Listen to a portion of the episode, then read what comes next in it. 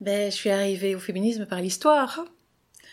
Donc euh, c'est en commençant à travailler en l'histoire des femmes que je me suis plongée dans les sources du passé et j'ai été absolument scandalisée parce que je disais mais ces écrits, maintenant on peut les juger stupides, mais ils ont eu un poids. Ils ont eu un poids dans les lois, ils ont servi à justifier des discriminations extrêmement graves. Quand je dis que je travaille en histoire des femmes, ben souvent je vois les regards condescendants, je vois le regard de pitié. C'est pas considéré comme de la vraie histoire malgré tous nos efforts.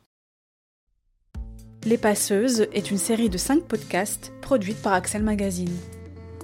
Les Passeuses explorent des enjeux féministes d'aujourd'hui, éclairés par les luttes historiques des femmes de l'association Vie Féminine et par d'autres organisations et militantes féministes belges. Les passeuses, ce sont toutes les femmes qui se passent. Information, expérience, savoir-faire collectif, combat politique féministe. Elles forment les premières mailles des solidarités. Elles donnent ainsi naissance à des changements pour toute la société. Je m'appelle Camille Wermars, je suis journaliste spécialisée dans les questions féministes et je suis la réalisatrice de ce podcast. Épisode 5 Mille graines dispersées, la transmission du féminisme. Nous clôturons cette série de podcasts par la question de la transmission, qui est fondamentale pour le féminisme. Ce podcast s'appelle d'ailleurs Les Passeuses. Nous interrogeons ce que les femmes se passent entre elles. Est-ce que cette transmission existe au travers des différentes générations de femmes? Dans quel lieu et comment cette transmission se fait-elle? Les féministes de la deuxième vague dans les années 70 avaient écrit de manière provocante Libération des femmes, année zéro, face à la profusion d'actions et d'avancées féministes à partir de cette période. Mais n'oublions pas que l'histoire des femmes et du féminisme remonte à bien plus longtemps, même si cette histoire est méconnue. C'est aussi une histoire parfois plus intime, de femmes en lutte, pas toujours sur le devant de la scène, des luttes parfois bien cachées dans les secrets de leur famille. Dans un entretien à Libération en 2018, l'historienne féministe française Michel Perrault disait ceci. Mon rôle de passeuse, c'est une position que les autres me reconnaissent, que je n'ai jamais vraiment théorisée, je l'ai plutôt vécue. Ce que l'histoire des femmes m'a apporté à moi a été considérable. Je lui suis redevable en tout. D'une certaine manière, l'histoire ouvrière ne m'a pas apporté ce que l'histoire des femmes m'a apporté. Pourquoi? Parce que faire l'histoire des femmes, c'est faire ma propre histoire, celle de ma mère. Ça a été un lien amical constant avec les femmes même si on n'était pas toujours d'accord, et c'était le sentiment de faire quelque chose d'utile. Intéressons-nous donc aux femmes elles-mêmes. Pour la petite histoire, comment sont-elles devenues féministes? Quels enjeux se cachent au sein de nos transmissions? Soumaya nous répond. Donc je dirais que le féminisme n'a pas été transmis comme tel, mais peut-être une attitude euh, des femmes de ma famille de ne pas accepter ce qui était injuste et de le souligner à chaque fois. Alors quand j'étais ado, je pense pas que je me disais féministe. Donc ce serait plus euh, à l'âge adulte. Mais en tout cas, je sais que ma grand-mère se disait féministe et donc c'était déjà quelque chose qui avait une connotation euh, pas négative pour moi, quoi. Mais très militante, du coup, quand même. Donc je pense que peut-être que je me suis dit féministe tard parce que pour moi, pour être féministe, il fallait vraiment cocher toute une série de choses que je n'avais pas forcément. Euh, je pense que c'est très important d'éduquer autour de soi, mais moi j'ai pas l'énergie de le faire. Donc ce que je dis généralement maintenant aux hommes autour de moi, c'est que s'ils ils sont complaisants, je veux bien expliquer, mais que je vais pas le faire je vais pas le faire si j'ai pas en face de moi quelqu'un qui est disposé à écouter. Et après, je lui dis voilà, si tu veux m'écouter, je t'explique, mais je le fais pas deux fois et je si c'est pour avoir affaire à quelqu'un qui m'écoute pas, je le fais pas. Et donc c'est par contre ça casse l'ambiance. Hein. Ça c'est clair que ça casse l'ambiance. Il y a quelques repas comme ça dans mes groupes d'amis où ça s'est mal terminé. Mais par exemple, je me souviens que ma grand-mère disait euh,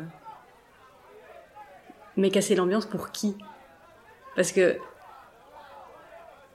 à partir du moment où quelqu'un te dit un truc euh, violent pour toi, le repas il est déjà gâché pour toi. Et ça c'est un truc qu'elle m'a dit répété plusieurs fois quand j'étais petite, je comprenais pas très bien d'ailleurs. Mais c'est vrai que j'ai déjà, j'ai déjà dû expliquer ça dans des milieux euh, proches quoi. Dire mais en fait euh, moi quand il m'a dit ça, je passais déjà un très mauvais moment, donc pourquoi est-ce que je dois encaisser toute seule? Et Ça c'est quand même un enseignement direct par exemple. Et pour les enfants plus jeunes, j'ai deux nièces et j'ai une petite fille. Et mes deux nièces m'épatent tout le temps en fait donc, euh, il y en a une récemment qui m'a montré qu'elle faisait pipi debout dans le jardin. elle m'a dit c'est facile, tu dois faire comme ça. Elle m'a montré comment faire et je me suis dit bof, cette génération nous, nous dépassera très vite. Mais en fait, très souvent, euh, par exemple, cette nièce, elle vient me dire euh, qu'elle a elle-même remis à sa place telle personne ou souvent, j'ai l'impression qu'elles en savent déjà plus que nous. D'ailleurs, c'est difficile, je trouve aussi en tant que mère, euh, quand moi, ma fille elle est encore petite, mais quand je vois par exemple mes nièces, elles sont parfois confrontées à l'école à des adultes qui leur disent des choses, euh, et c'est difficile de leur expliquer ça. C'est difficile de lui dire, en fait, c'est toi qui as raison, et la maîtresse elle se plante, sans lui donner une défiance par rapport à quand même des figures avec qui elle doit composer, quoi. Ça, j'avoue que j'ai pas encore trouvé de solution. En général, je lui dis qu'elle a le droit de pas être d'accord et qu'elle doit s'expliquer, elle doit parler, quoi, parce que je pense que un des problèmes qu'on a en tant que femme, c'est qu'on n'a pas d'espace pour parler, donc on ne sait pas parler. Donc j'essaie de lui permettre de développer euh, des aptitudes, parce qu'en fait, finalement, il faut quand même convaincre. Parce que tu vas la, tu vas aussi la flipper. Si tu, tu commences à expliquer à une enfant de 4 ans, écoute, voilà, en fait, le monde est très injuste et tu seras toujours désavantagé. Si tu lui ruines cette confiance qu'elle a à la base, euh, est-ce que c'est l'armée ou est-ce que c'est est-ce que c'est lui dire tu as une cible sur le dos, ma chérie? Allez, avance avec courage maintenant, tu vois? Je ne sais pas comment moi je vais transmettre à ma fille. Ça me paraît très très compliqué. Je ne sais pas encore quand je vais faire. Je me dis que je ferai au jour le jour, quoi. Mais de nouveau, je trouve que c'est un travail euh, lourd, gratuit, dans lequel tu te sens fort seul et, et c'est toi qui vas le faire, quoi, finalement. Mais j'ai l'impression qu'on ne pose pas beaucoup la question au père et comment vous allez être des alliés on demande beaucoup aux mères comment elles vont transmettre et comment elles éduquent féministement. D'ailleurs, enfin, moi, toutes mes copines, euh, les, les mamans que je connais, elles lisent des livres. Comment être une éducation féministe, comment ne pas. J'ai jamais eu cette discussion avec des hommes. J'ai jamais vu des pères euh, acheter ce genre de bouquins sur comment être un bon père ou comment être un père féministe ou. Alors je l'offre activement à tous les mecs de mon entourage, tu vois, mais de nouveau c'est moi qui le fais. La transmission n'est donc pas chose aisée c'est aussi recevoir et transmettre une histoire douloureuse, traumatique. Maggie Ikoulou nous l'explique elle aussi. Alors moi, il m'a été transmis euh, par mes parents, malgré eux. C'est-à-dire que euh, je viens euh, d'une culture très patriarcale et sexiste. et mes parents sont des personnes très conservatrices qui m'ont élevée dans ces traditions très strictes vis-à-vis -vis des femmes. Je trouvais ça vraiment pas normal euh, qu'on soit traité de manière si différente uniquement parce que nous étions des femmes, ma sœur et moi. À l'université, j'ai entamé des études de genre euh, en master et euh, c'est vraiment là que, j'ai commencé à me définir comme euh, féministe. C'est vraiment en apprenant l'histoire, d'abord l'histoire du pays, de, de, mon pays adoptif, donc la Belgique, l'histoire du patriarcat, l'histoire des féministes aussi. Et je suis devenue une militante vraiment antiraciste quand je suis rentrée à l'université, tout simplement parce que je voulais, voulais me réapproprier ma culture, culture africaine qu'on avait essayé d'effacer quand je, quand je suis arrivée ici en Belgique pour essayer de m'intégrer au mieux dans la société belge. On m'avait demandé d'arrêter de parler ma langue maternelle, euh, de travailler sur mon accent congolais, euh, de lisser mes cheveux qui n'avaient jamais été lissés auparavant. Toutes ces choses qui avaient gommé ma culture, j'avais envie, en arrivant à l'université et en voyant d'autres femmes noires, porter leurs cheveux fièrement, parler leur langue maternelle. J'avais envie aussi de connaître ça. Et donc, j'ai été euh, engagée dans un premier cercle d'étudiants afrodescendants qui s'appelle le Binabi. Et euh, ça a été ma première expérience antiraciste. Et, et au fur et à mesure, ça a grandi et aujourd'hui, c'est mon métier. Maggie Ikoulou travaille au collectif Mémoire coloniale et lutte contre les discriminations, qui regroupe des militants et militantes sur les questions liées à l'histoire coloniale et à leur vulgarisation. Elle continue à propos de la transmission. Je l'ai fait avec mon entourage, avec mon compagnon, qui à la base euh, n'y connaissait rien en matière euh, de féminisme euh, et même au niveau de l'histoire coloniale, parce que même en ayant grandi ici, en ayant fait toute notre scolarité ici, on ne nous l'a pas enseigné. et donc je l'ai fait avec lui, je l'ai fait aussi avec mes frères et sœurs, avec mes amis.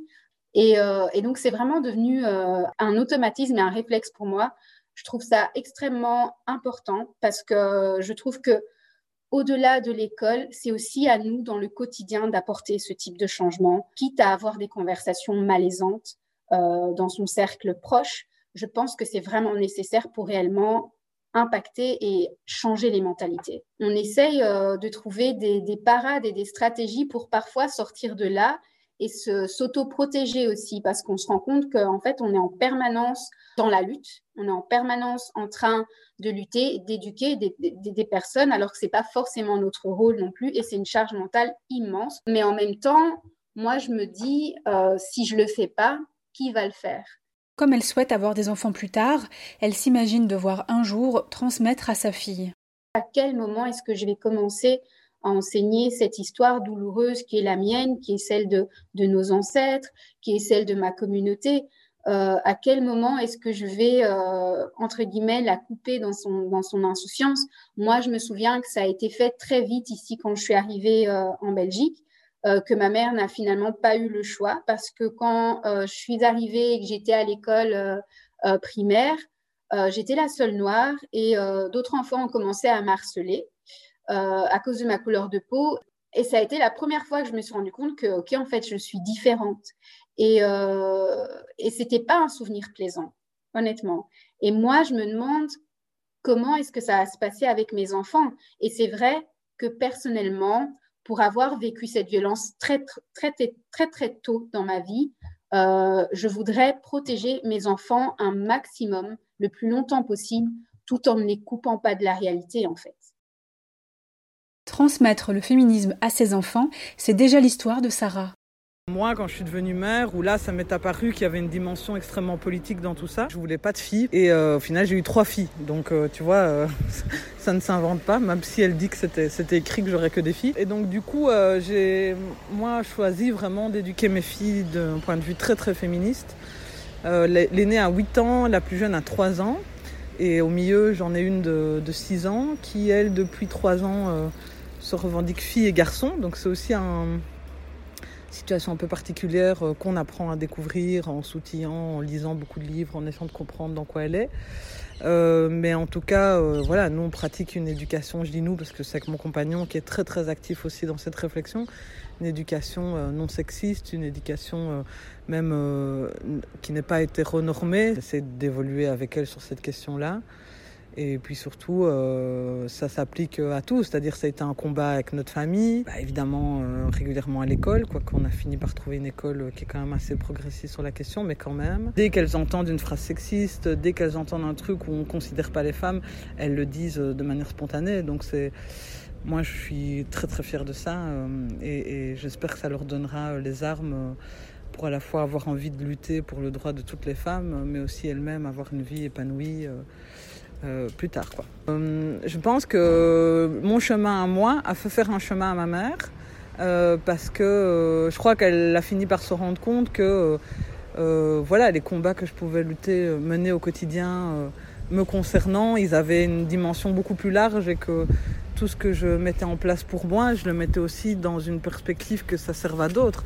Ça serve à mes enfants évidemment, mais que ça serve à toutes les femmes et que euh, chaque combat qu'on gagne euh, individuellement, s'il n'est pas ramené dans une dimension collective, ça n'a pas beaucoup de sens. Moi, ça m'intéresse pas de gagner hyper bien ma vie et d'avoir une belle maison euh, si c'est pour que autour de moi, je constate que la plupart des femmes restent dominées. Dans les histoires de transmission que nous avons récoltées, il a beaucoup été question de famille, de mère et de grand-mère surtout. Pour avoir un aperçu le plus large possible, j'avais lancé un appel à témoignages sur ma page Facebook. Bon, avouons-le, sans y croire beaucoup. Surprise Des dizaines de féministes ont commenté ce post pour raconter comment le féminisme leur avait été transmis. L'ironie de l'histoire, c'est que réaliser ce podcast m'a permis de mieux comprendre la mienne d'histoire, car ma maman a aussi commenté ce post sur Facebook euh, sans m'en parler. Ma mère écrit donc Ma maman, née en 1929, une autre époque, m'a toujours conseillé d'être indépendante, tant financièrement que dans mes choix. Avoir mon permis, un travail qui me plaît, un salaire ou tout simplement savoir nager, tout ce qui lui avait probablement manqué. Très douée en dessin, elle n'avait pas pu rejoindre une école d'art car elle était mixte. Elle nous a quittés en 2013.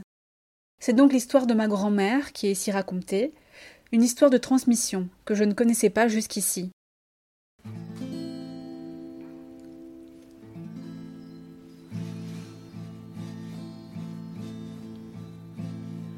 Lily ne quitte plus son lit, quelle folie. Les yeux rivés sur le mur gris, elle dépérit. De ses doigts, elle écrit dans l'air, elle trace des cris dans la poussière. Lily ne quitte plus son lit, quelle misère. Betty a perdu l'appétit, quelle pitié. Elle dit qu'il est gentil et qu'elle est sa moitié. Sauf quand il se met en pétard, elle n'est plus que le tiers de son quart. Betty a perdu l'appétit, coup de cafard. Lily,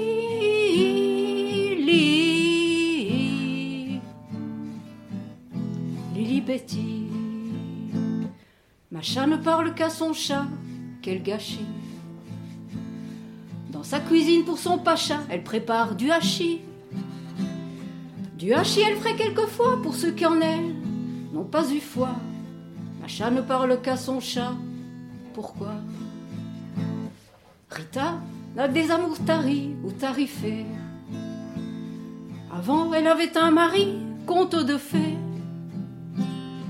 Pour son bonheur, elle a tout fait, elle a fini par étouffer. Rita n'a que des amours taris à l'imparfait.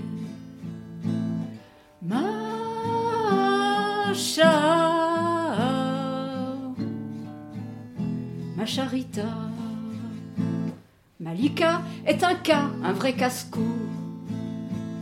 Elle bout de rage, l'orage, elle n'en voit pas le bout. Elle voudrait juste plus qu'on l'embête pour ce bout de tissu sur sa tête. Malika est un cas, elle s'entête. Fatou qui se moquait de tout a le tournis. Dans le tourniquet où semble sans fin tourner sa vie. Elle voudrait quitter cette ronde et voir le monde, même l'immonde. Fatou qui se moquait de tout, prépare la fronde. Allez debout, debout Lily. Bon appétit Betty. Ensemble on y va, avec Macha, avec Rita, avec Malika, avec Fatou.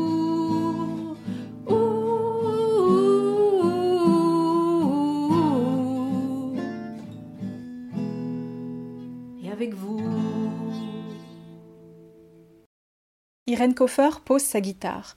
Vous venez d'entendre l'un des morceaux qu'elle a composé, intitulé Lily Betty et enregistré par mes soins. Parce que la musique est aussi un moyen de transmission, il nous semblait important de vous faire entendre ce morceau. Irène est ce qu'on appelle une militante historique dans le mouvement féministe, et plus précisément lesbien, en Belgique. Elle a vécu les fameuses années 60 et 70 et elle a mené des actions directes. Mais d'abord, comment est-ce qu'elle est devenue féministe? Euh, moi, j'ai découvert, euh, déjà découvert les inégalités quand j'étais à, l'université. Moi, j'ai eu la, chance de rentrer à l'université en 68, donc à la rentrée 68, et euh, de pouvoir découvrir par mes propres moyens, donc sans, vraiment avoir des lectures ou euh, ou, ou, une gouroute. J'avais pas lu Simone de Beauvoir d'ailleurs, mais de découvrir par exemple que la, la, parole libre, les, les, assemblées générales à l'université, euh, si la parole était censée être, pouvoir être prise par tout le monde, mais que c'était les hommes qui parlaient, et quand c'était les femmes qui parlaient, ben, très vite euh, c'était des réactions du style retourne à tes casseroles, donc c'était beaucoup plus difficile pour les femmes. Et c'est vraiment dans ce grand mouvement libération que j'ai découvert que cette libération, ben, ce n'était pas la même chose pour les hommes que pour les femmes. Et là, je me suis dit, il y a quelque chose qui, est, euh, qui, enfin, qui ne va pas, en fait. Alors que dans ma famille, je n'avais pas du tout vécu ça. Je veux dire, mon, mon père faisait tout à la maison, euh, il faisait la cuisine, il faisait le ménage, enfin bon. Donc, j'ai pas, pas de frères et sœurs, donc j'ai pas, pas vécu ça ni, ni, euh, ni dans ma famille, ni à l'école, j'étais dans une école de filles, donc pas vu vraiment la, la différence. Mais à l'université, dans ce grand mouvement libre, là, là c'était vraiment frappant. Le 11 novembre 1972, c'est la première journée nationale des femmes dans notre pays. La philosophe féministe française Simone de Beauvoir est invitée à venir parler en Belgique. C'est resté un moment historique dans l'histoire du féminisme belge et visiblement aussi dans l'histoire d'Irène. Et là, ça a été un moment absolument extraordinaire euh, où, j'étais allée par, euh, par curiosité, euh, où on, attendait quelques centaines de femmes, et où, on dit qu'il y en a eu entre 8 et 10 000. Quoi. Donc c'était vraiment, c'était vraiment un, moment, un moment fabuleux. Hein. euh, donc j'ai découvert hein, le, féminisme en tant que mouvement, donc en tant qu'autre chose qu'une révolte personnelle de dire c'est pas juste que les femmes ne puissent pas parler. vraiment en 72. Et alors après, il y a eu la création de la Maison des Femmes et je suis rentrée là-dedans. Quelle transmission existe-t-il entre les différentes générations de féministes? Pendant très longtemps, il y avait vraiment un manque très très fort de, tout ce qui était transmission. Et, euh, et à chaque fois qu'il y avait un mouvement féministe, on avait l'impression que tout était à réinventer, qu'on commençait, euh, qu'on commençait à zéro.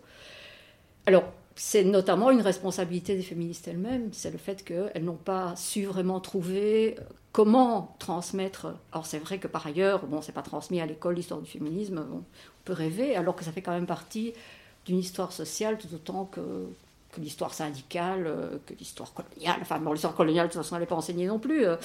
Mais donc, les, histoires des différentes formes de lutte, euh, ben, le féminisme n'est pas transmis, ça c'est clair. Moi, j'ai l'impression que depuis quand même quelques années, il y a un plus grand intérêt des jeunes féministes, quitte à ce que ce soit, soit assez critique par rapport aux, vieilles féministes, mais qu'il y a quand même une plus grande curiosité, par exemple, de savoir c'était comment dans les années 70 En tout cas sur la deuxième vague.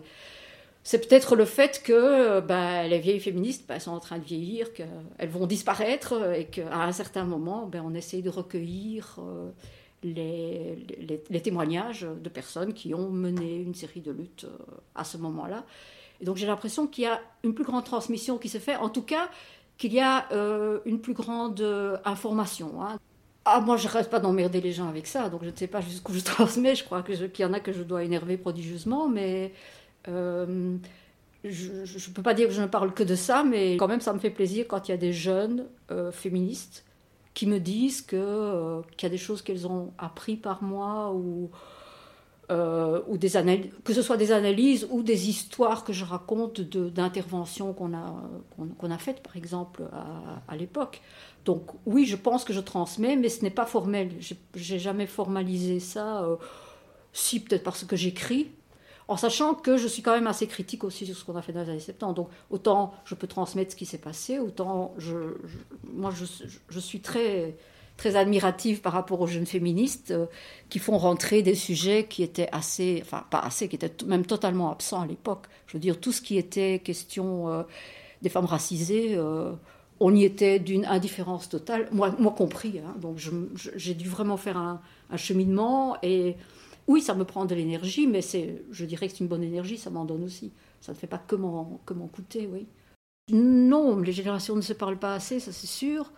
Euh, mais autant je pense que la transmission est importante, autant moi personnellement en tout cas, euh, je n'ai pas tellement envie de d'intervenir dans ce que font les jeunes féministes. C'est-à-dire que si on me demande quelque chose, je peux être là, euh, avec plaisir d'ailleurs. Euh, je, peux, je peux soutenir. Et bon, moi, parfois, quand, je vois, enfin, quand je lis ce que des jeunes lesbiennes, euh, des jeunes lesbiennes aussi d'ailleurs, que des jeunes féministes peuvent dire ou écrire, parfois, je, trouve que ça va un peu fort. Mais en même temps, ben voilà, c'est leur chemin et je ne suis pas sûre que c'est à nous d'y intervenir. C'est à elle de le trouver, ce chemin-là. Après, il faudrait qu'il puisse y avoir plus de liens. Et pour faire du lien, Irène écrit beaucoup sur les réseaux sociaux, notamment des articles sur son blog. C'est très clair qu'il y a plein de, euh, de femmes que j'ai pu rencontrer ou toucher euh, par, ce que j'écrivais grâce à, Facebook. Je ne suis que sur Facebook, ça prend déjà beaucoup de temps euh, si je passais sur d'autres.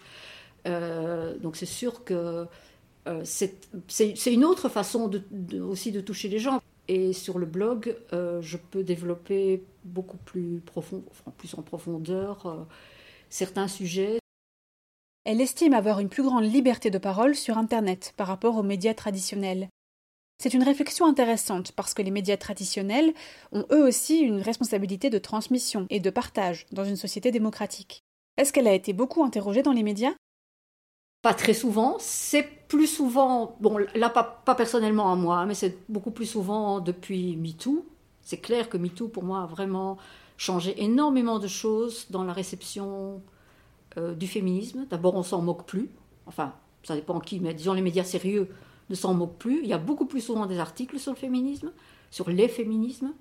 Euh, donc là, ça, a vraiment changé les choses. Donc aujourd'hui, dans les médias, je crois qu'il y a plus d'espace pour s'exprimer. pendant quand même, euh, je dirais une vingtaine, une trentaine d'années, euh, c'était vraiment pas possible. Enfin, ça, ça aucun. Enfin, les médias, ça les intéressait pas. Maintenant, ça commence. Enfin, ça commence. Ça les intéresse depuis quelques années. Oui. Je suis passée deux fois sur RTL. Alors, tous ceux qui regardent l'émission RTL le dimanche m'ont vu pendant deux minutes, hein, parce que j'avais deux minutes pour dire quelque chose de fondamental. Mais quand même, ils ont pu découvrir quelque chose alors qu'ils ne regardaient pas ça spécifiquement. Il y a les rapports personnels aussi. Hein, euh, je crois que dans les. Euh, enfin, je parle pas, parle pas juste des fêtes de Nouvel An où on vient chanter euh, avec la guitare, mais les manifestations sont aussi une forme de transmission puisqu'on est visible dans la rue, enfin quand c'est possible. les actions de rue aussi. Moi, je suis très Enfin, j'aimais beaucoup les, actions de rue dans, enfin, en tout cas les actions directes à la limite de la légalité parfois même au-delà de la limite de la légalité. Euh, dans ma jeunesse, bon, je, fais moins ça maintenant, mais je trouve génial que les jeunes féministes justement reprennent ce mode d'action, enfin de rue pendant les collages, euh, les collages dans les rues, je trouve ça vraiment, vraiment très très important. Euh, quand, quand, je vois dans, je crois que c'est près de la place Sainte-Catherine où il y a des femmes qui ont, qui ont mis des, je sais plus comment ça s'appelle ah, tu vois, qui ont dit ici, ici une femme a été agressée. Euh, le fait de le voir pour, pour, un, pour un passant, simplement, qui est en train de se promener ou d'aller quelque part, c'est quelque chose qui est, qui est vraiment frappant. Donc ce sont vraiment des, types d'actions euh, qui sont des petites actions qui peuvent être faites par un tout petit groupe et même par une personne toute seule. Mais ça, fait partie aussi de la transmission pour moi. En tout cas de la sensibilisation, euh, de se dire, ben, il s'est passé quelque chose ici. Certaines sont étonnées quand on leur dit mais euh, on, a, saboté des élections de Miss Belgique euh, déjà, déjà à l'époque. Euh, et qu'est-ce qu'on a pris notre pied avec ça on, a, on a déjà à, l'époque détourné des, publicités sexistes. et c'est important, de, important de le leur dire et en même temps de, leur laisser leur mode d'action on n'a pas non plus beaucoup d'outils à leur transmettre. Je veux dire, on peut le transmettre euh, euh, sur un plan individuel, euh, mais les outils commencent à être construits. Mais ce qui est fou par rapport à la transmission aussi, c'est qu'on a, enfin moi en tout cas, je n'ai rien gardé par exemple. Je n'ai plus du tout des tracts, des photos. On a, on pensait pas à prendre des photos, on pensait pas à filmer. Et quand je retrouve, enfin, c'est, quelqu'un qui m'a envoyé une photo où je joue de la guitare, où je joue le rock des femmes dans la rue. Enfin, si je me souvenais que j'avais joué dans la rue, mais j'avais aucune photo ni rien. C'est quelqu'un qui a pris une photo et qui l'a retrouvée. Mais moi, par exemple, je n'ai rien, pas un tract, rien. On n'a pas pensé à l'époque. On vit un moment historique. Il faut euh, le préserver d'une manière ou d'une autre. C'est vraiment maintenant une question de mémoire et en sachant que les souvenirs sont parfois un peu, un peu déformés aussi. Hein. Euh, je ne sais pas si les jeunes féministes y pensent. Enfin, je crois qu'on on filme plus et on, maintenant euh, et on pense plus à, mettre, à laisser des traces. Et, ça me paraît important parce qu'il faudra aussi transmettre ce qui se passe aujourd'hui aux générations d'après. Hein. Moi, je serais peut-être plus là, mais enfin, je mais mais il faut pas que ça se perde non plus. Donc, enfin, d'apprendre, de prendre en tout cas cette leçon-là, noter, filmer, garder les, les traces, les écrits, les images. Ne laissez pas, ne laissez pas s'envoler comme nous on l'a fait. Euh.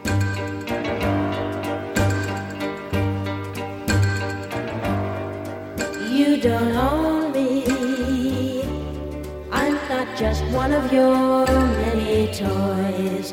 You don't own me. Don't say I can't go with other boys.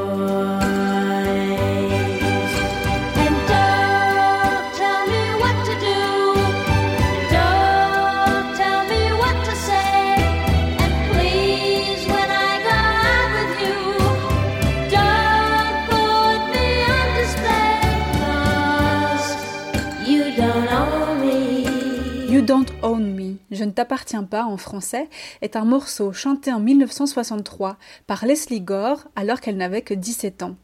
Les paroles racontent l'émancipation d'une femme qui interdit à un homme de lui imposer des choses. Bref, une chanson en avance sur son temps. Dans une interview pour le journal Libération, l'historienne Michel Perrault observait encore Certainement que l'histoire des femmes correspond à un engagement. Il y a l'idée que faire l'histoire des femmes, c'est contribuer à sortir les femmes des silences de leur histoire. Et du même coup, leur donner les instruments intellectuels pour penser leur domination. En Belgique, une structure est chargée de retracer cette histoire des femmes et celle du mouvement féministe. C'est le CARIF, le Centre d'archives et de recherche pour l'histoire des femmes. Nous y rencontrons Claudine Marissal, l'une des historiennes qui y travaille. De la petite à la grande histoire, il n'y a qu'un pas. Ben, je suis arrivée au féminisme par l'histoire.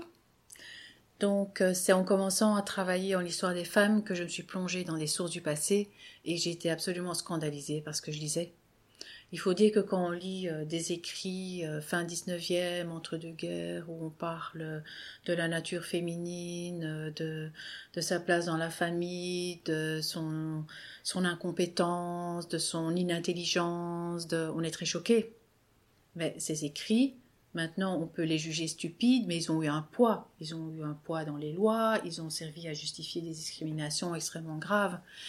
Mais donc c'est vraiment en lisant ces sources du passé que j'ai été scandalisée, que je suis devenue féministe. Moi, quand je dis que je travaille en histoire des femmes, ben souvent je vois les regards condescendants, je vois le regard de pitié. C'est pas considéré comme de la vraie histoire, malgré tous nos efforts. Et le féminisme, c'est pareil, hein. aussi en histoire sociale, hein, quand on parle des groupes discriminés, que ce soit les pauvres, que ce soit.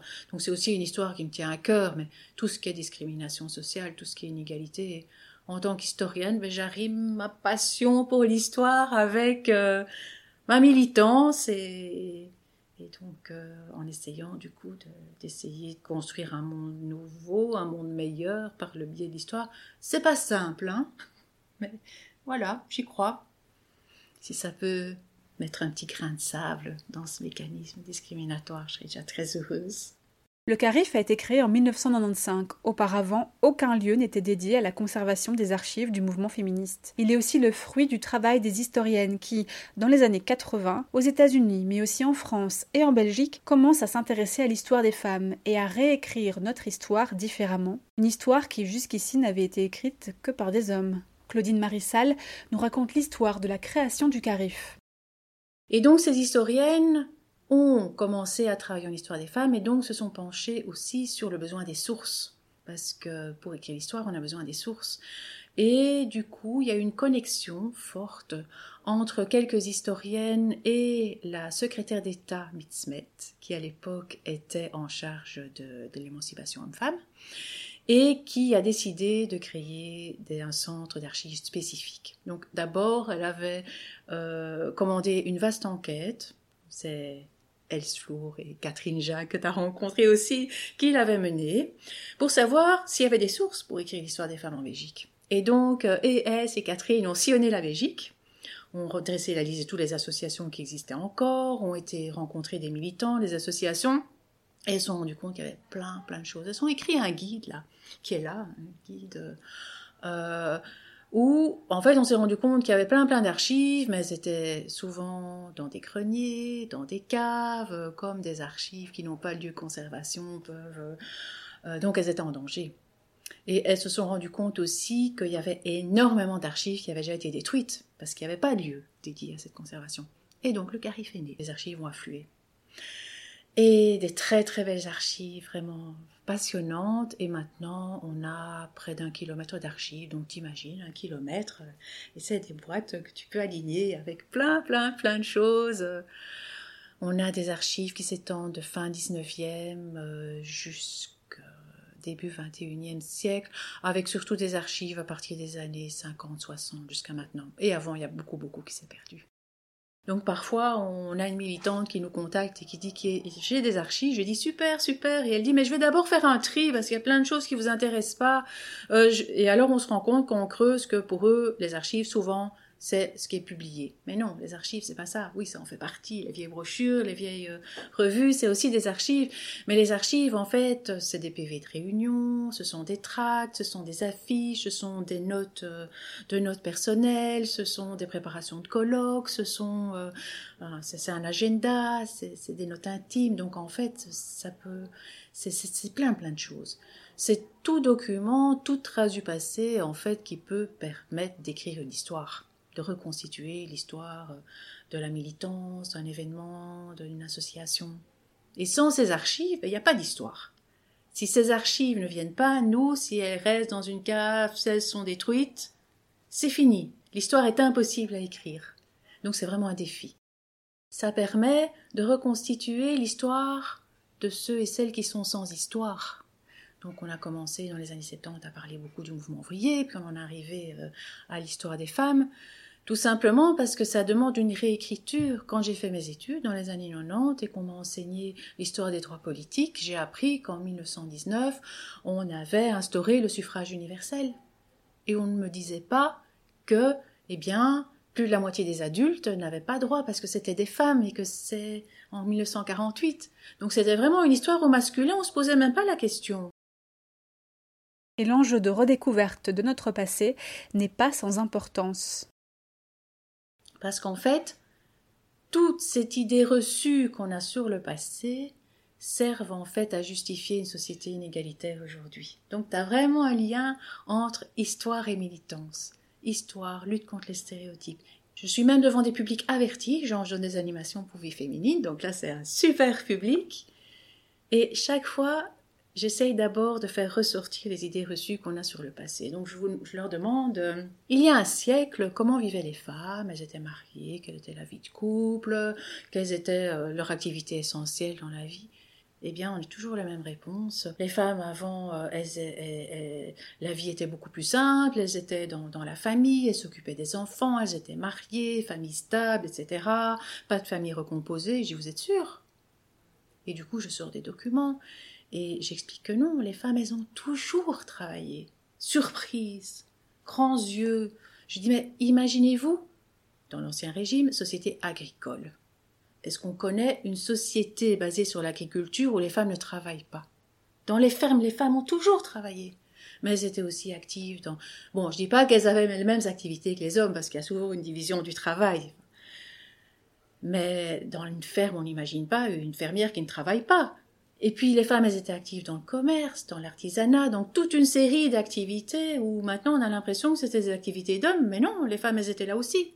Comment est-ce qu'on en vient aujourd'hui à penser qu'avant les femmes travaillaient on dit aussi avant les femmes elles se mariaient, les familles étaient stables, etc. Et c'est une idée qu'on perpétue. Donc on plonge un petit peu dans, les archives, on se rend compte aussi que dans une ville industrielle, Bruxelles, début du XXe siècle, quand on regarde les statistiques, eh bien la moitié des femmes elles n'étaient pas mariées. De plus de 18 ans, elles n'étaient pas mariées. Elles étaient célibataires, elles étaient veuves, beaucoup de célibataires d'ailleurs. Et pourquoi? Ben Parce qu'il y avait une domesticité importante et quand on était servante, on ne pouvait pas se marier, qu'il y avait des enseignantes qui ne pouvaient pas se marier, qu'il y avait des communautés religieuses, mais soit, donc ce pas des femmes qui dépendaient d'un mari. Et pareil, il y avait beaucoup de séparations parce qu'il y avait des migrations, parce qu'il y avait des guerres, il y avait une mortalité maternelle très importante aussi, il y a beaucoup de femmes qui mouraient en couche et donc forcément il y avait des remariages, familles recomposées. Le passé est beaucoup plus complexe. Ces stéréotypes en fait ils servent à justifier les inégalités. Et donc aujourd'hui, quand on parle des familles recomposées, ah oui, mais avant ça n'existait pas, on se mariait, c'était stable. Non, c'est pas vrai. Et donc en fait, l'histoire, ça permet de, de briser les certitudes, de remettre en cause, de mettre en cause plein, plein de, d'idées reçues qui servent actuellement à justifier les inégalités. Dire ah, avant les femmes ne travaillaient pas, c'est plus facile pour les enfants, quand ils rentraient de l'école, la maman était là. Mais non, les femmes étaient là, elles travaillaient comme les hommes et les industriels, ils adoraient les femmes parce qu'elles étaient sous-payées. Et donc, dans certains secteurs, le textile, la verrerie, les femmes étaient extrêmement actives. Mais ça, on a oublié. Non, mais c'est ahurissant, tu sais. Ben, les historiens, ils n'étaient pas non plus en dehors de ce modèle qui a marqué très très fort les esprits. Les historiens étaient principalement des hommes.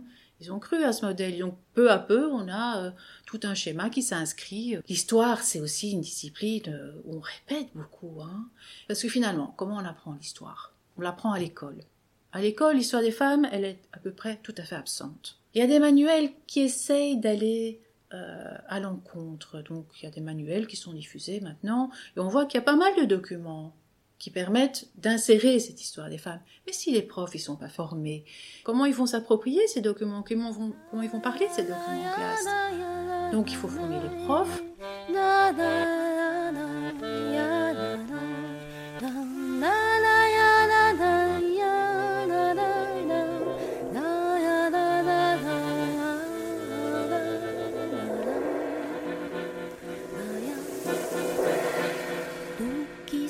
Sont passées, les femmes, nous qui n'avons pas d'histoire. Depuis la nuit des temps, les femmes, nous sommes le continent noir. Le fond, nos femmes esclaves,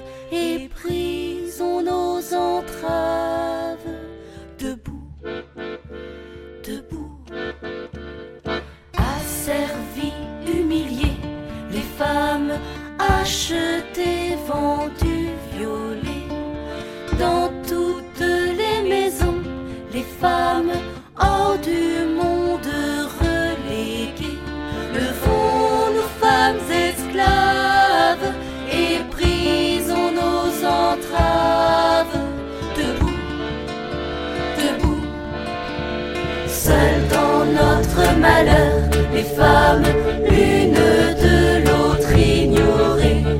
Ils nous ont divisés, les femmes, et de nos sœurs séparées.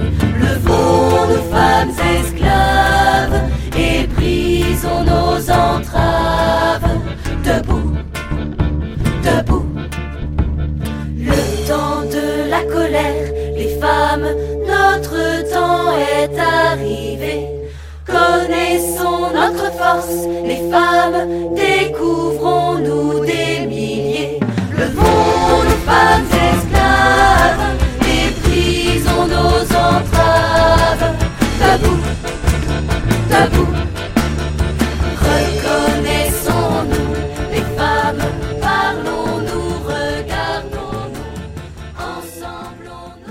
Archives, elles ont souvent la réputation d'être des vieux papiers, dans les caves, etc. Mais en fait, les archives, c'est très vivant. Claudine Marissal.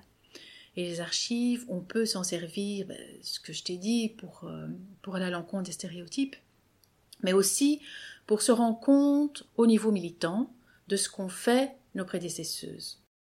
En fait, c'est une histoire qui est très méconnue. Parfois, je reprends des textes d'il y a 50 ans, 100 ans, parfois même beaucoup plus longs. Je cite un exemple parce qu'on croit aussi que le féminisme c'est très récent, mais c'est pas vrai. Le féminisme, il a une, his- une histoire très très ancienne et donc parfois je reprends un texte qui a été écrit par une féministe du Moyen Âge, Christine de Pisan, et je soumets ce texte aujourd'hui à des groupes. Et je leur demande de quand ça date. Ils me disent oh ça fin 20e. Je dis 14e siècle. Étonnement parce que le féminisme en fait, ça- il a une longue histoire. Bon, évidemment, il est- c'est une histoire très diversifiée. On militait pas au, Moyen Âge comme on milite maintenant.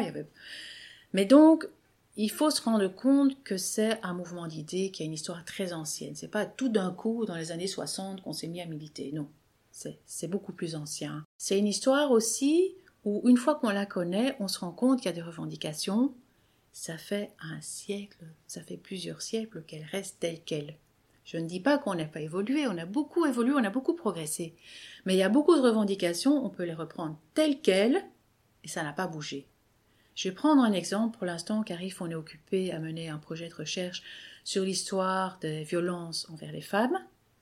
Et on se rend compte, quand on a commencé ce projet, on avait l'impression que c'était un débat qui avait surgi dans les années 1970 avec les féministes de la deuxième vague, parce que c'est une idée qui s'est perpétuée, auquel on croyait, etc. Et une fois qu'on s'est plongé dans le projet, on s'est rendu compte que déjà au XIXe siècle, c'était une violence généralisée et qu'on connaissait et dont on parlait. Donc c'est pas tout d'un coup une violence dont on a commencé à prendre conscience dans les années 70. Comment ça se fait que c'est tellement compliqué de changer les choses? Avec des revendications qui semblent élémentaires. Du coup, il faut se poser la question pourquoi ça n'a pas marché avant? Qu'est-ce qui bloque? Et là, je trouve que les archives ont un rôle essentiel parce qu'elles permettent de creuser. Le CARIF a travaillé en ce sens sur une exposition intitulée Libérer les femmes, changer le monde au Bellevue, qui a eu beaucoup de succès avant de devoir fermer à cause de la pandémie. Des personnes de toutes générations s'y sont retrouvées et les historiennes ont organisé une rencontre entre des militantes de la deuxième vague et des militantes actuelles, ce qui a permis de faire émerger des revendications communes, mais aussi des modes d'action qui se ressemblent, ce dont les militantes n'avaient pas toujours conscience. Irène Koffer a participé à ces rencontres. Connaître son histoire, c'est important pour n'importe quel mouvement, tu vois. Si, si tu vois les, enfin, si tu prends les syndicats, ben, c'est important de savoir d'où viennent les syndicats, ce qu'on oublie parfois aussi. Et c'est vrai que la transmission ne se fait pas trop, euh, ne se fait pas trop non plus. Hein, quoi. On oublie euh, les, grosses luttes syndicales, on, oublie qu'il y a quand même des gens qui ont perdu leur vie euh, pour obtenir certaines avancées que maintenant les syndicats même acceptent de remettre en cause. hein. Moi, je et c'est vraiment important, quitte à prendre un autre chemin. Voilà. Parce que les jeunes féministes disent, oh les vieilles, euh, c'est vrai qu'elles n'étaient pas sensibles à certains, sujets, d'accord. Mais au moins qu'elles sachent à quoi on était sensible, ce qu'on a fait, et aussi les, endroits où on s'est trompé. hein. Je, crois que ça, c'est n'importe quel mouvement, à certains moments, euh, bah, peut prendre des, des impasses ou, se planter tout simplement et enfin, être à côté de la plaque. Mais au moins qu'elles le sachent. Donc je crois que. ah, mais moi, j'aimerais bien qu'il y ait des cours d'histoire à l'école, par exemple. Enfin, des cours d'histoire du féminisme, je veux dire. C'est vrai qu'elle est belle, cette idée d'utiliser l'histoire pour apprendre là où nos aînés se sont peut-être trompés, pour pouvoir décider d'emprunter un autre chemin, pour pouvoir écrire une histoire qui ne laisse pas de côté celles qui sont le plus à la marge, les femmes pauvres, les femmes racisées par exemple, pour ne pas non plus raconter une histoire unique, la grande histoire. L'histoire des femmes est une histoire multiple, faite de petits récits. Vie féminine, en tant qu'association d'éducation permanente, travaille aussi sur la transmission. C'est l'un des enjeux portés par les militantes de l'association. Vanessa Dog, coordinatrice au sein de Vie féminine, nous explique. Les femmes se transmettent des connaissances, des récits de vie, des bons plans, des stratégies de résistance individuelle et collective. Et il y a aussi ce qui se joue historiquement, parfois de manière inconsciente. Chacune se passe un combat qui dure, depuis 100 ans pour Vie féminine, depuis bien plus longtemps pour les droits des femmes, en le reprenant là où il est arrivé, en continuant à travers l'histoire. Cette transmission historique demande parfois un travail pour être conscientisée, et elle est importante pour ne pas se sentir dans un éternel présent où on a l'impression que rien ne bouge et que rien ne bougera jamais pour nos droits, parce que les combats sont extrêmement longs et les victoires très disparates. Savoir quels sont les droits qu'on a déjà acquis et comment est important pour ne pas s'épuiser, estime Vanessa Dog. On l'a entendu, il y a finalement mille manières différentes de transmettre les luttes féministes, comme mille graines dispersées. Cela peut être composer un morceau de musique, aller ensemble à une manifestation, lire un livre à une enfant, prêter un livre à une amie, ou encore écrire un article. Tous ces petits gestes, eh bien oui, participent à notre histoire. Les utopies féministes sont elles aussi une piste de transmission. Des écrivaines de science-fiction ou de fantasy, comme Ursula Le Guin par exemple, écrivent des livres qui critiquent ou mettent en exergue les dominations de nos sociétés. En ouvrant nos imaginaires à d'autres récits via la fiction, ces écrivaines changent déjà un peu le présent. Et donc notre futur? L'un des problèmes de notre culture est que nous ne respectons pas et n'entraînons pas l'imagination. Elle a besoin d'exercice, elle a besoin de pratique. Vous ne pouvez pas raconter une histoire à moins d'en avoir écouté beaucoup et d'avoir appris à le faire, a dit Ursula Le Guin au Los Angeles Review en 2017. Se passer des histoires et alimenter notre imagination qui nous chuchote qu'un autre monde est possible. C'est ce que nous avons essayé de faire dans les cinq épisodes de cette série de podcasts. Nous avons raconté les histoires de femmes en lutte à tous les endroits de la société. C'est aussi votre histoire. Merci pour votre écoute. Ce podcast a été réalisé dans le cadre des 100 ans de vie féminine. Cet épisode n'aurait pas pu se faire sans certaines passeuses. Vanessa Dog, coordinatrice au sein de Vie Féminine, Juliette Masquelier, historienne, Juliette Bosset pour la musique du générique, Sabine Panet, rédactrice en chef du magazine Axel, et Stéphanie D'Ambroise, secrétaire de rédaction. Merci à elle.